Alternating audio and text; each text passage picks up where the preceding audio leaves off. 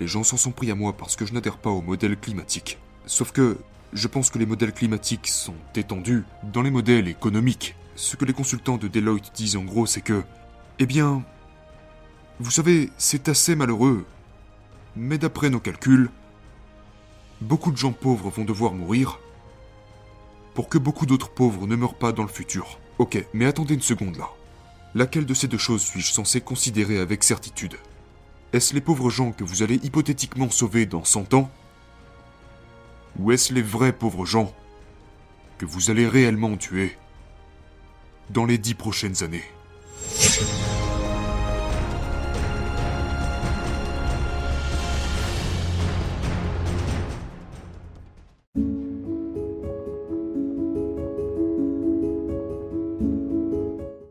Imaginez qu'il y ait un dragon. Il y a un dragon. Quelqu'un vient et dit Il y a un dragon, et je suis le gars qui doit s'en occuper. C'est ce que disent les écologistes, les radicaux qui poussent les limites de la croissance. Donc je le regarde et je me dis Ok. Pour commencer, est-ce que ce dragon est-il réel ou non? C'est ma première question. Je me pose cette question à chaque fois que je passe du temps seul. L'apocalypse se prépare-t-elle sur le front de l'environnement?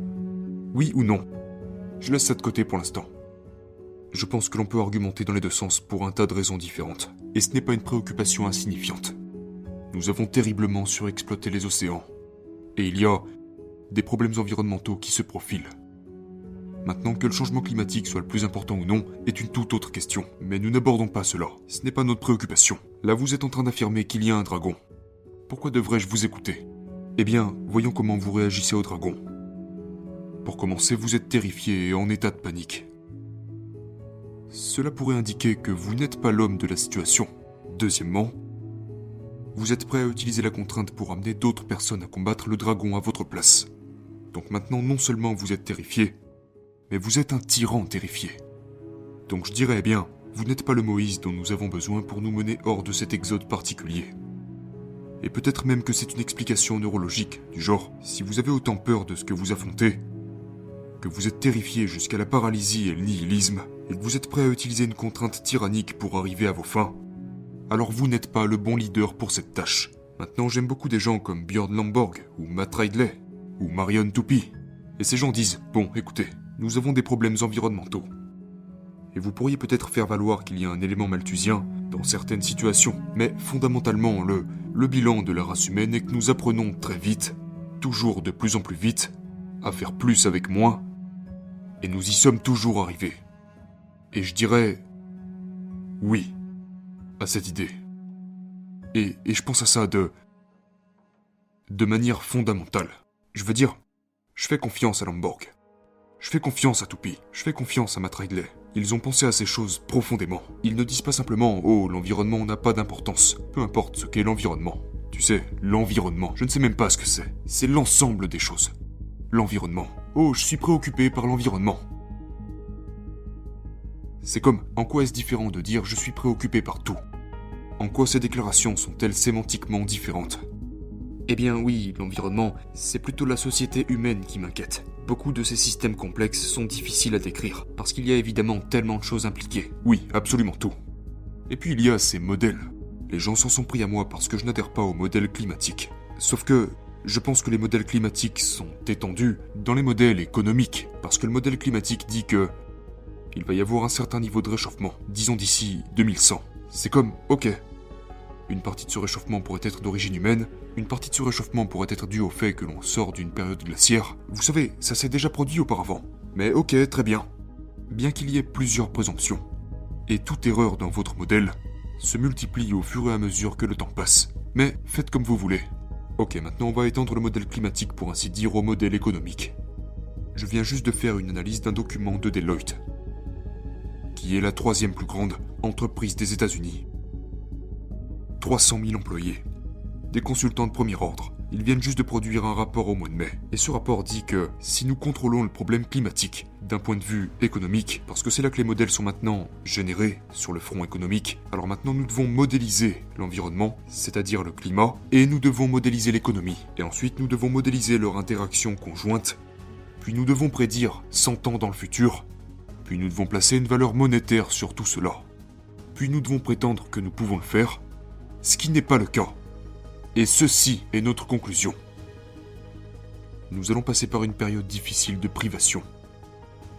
Parce que si nous n'acceptons pas les limites de la croissance, nous connaîtrons une catastrophe d'ici plus ou moins 50 ans. Et donc pour éviter cette catastrophe, nous allons rendre les gens encore plus pauvres.